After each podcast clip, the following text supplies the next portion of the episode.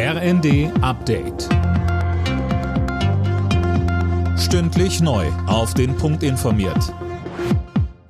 Ich bin Gisa Weber. Guten Tag. Die Menschen in Deutschland sehen in Russland aktuell nicht mehr das größte Sicherheitsrisiko in der Welt. Das ist laut einer Umfrage für die anstehende Münchner Sicherheitskonferenz die Migration. Mit Blick in die Zukunft bei Sicherheit und Wohlstand sind viele Menschen eher pessimistisch. Unbegründet findet Forschungsleiter Tobias Wunde.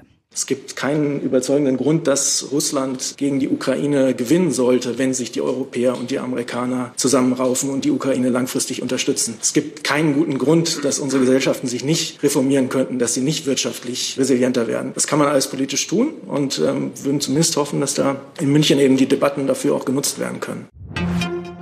Baustart für eine neue Munitionsfabrik in Deutschland. Bundeskanzler Scholz war beim symbolischen Spatenstich in Niedersachsen mit dabei. Angesichts der Bedrohung durch Russland müsse die Rüstungsproduktion in Europa deutlich gesteigert werden, sagte er. Die Fabrik von Rheinmetall soll in einem Jahr fertig sein. Schutz für die Zivilisten im südlichen Gazastreifen, das fordert die Bundesregierung von Israel. Man sei wegen der Lage in der Stadt Rafah sehr besorgt, so ein Sprecher des Auswärtigen Amtes.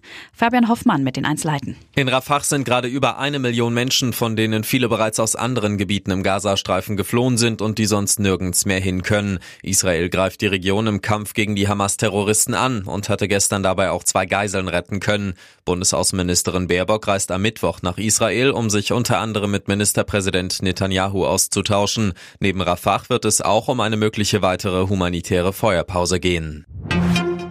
Kein schnelles Internet ist für Millionen Menschen in Deutschland immer noch Alltag. Laut einer aktuellen Analyse vom Verbraucherportal Verivox sind 3,4 Millionen Menschen betroffen. Denn noch immer sind rund 11.000 Städte und Gemeinden hierzulande unterversorgt, so Verivox. Mainz 05 zieht im Abstiegskampf die Reißleine und hat Trainer Jan Sievert gefeuert. Der Bundesliga-Vorletzte ist seit elf Partien sieglos. Und auch in der zweiten Liga gab es einen Rauswurf. Daueraufstiegsaspirant HSV hat sich von Coach Tim Walter getrennt. Alle Nachrichten auf rnd.de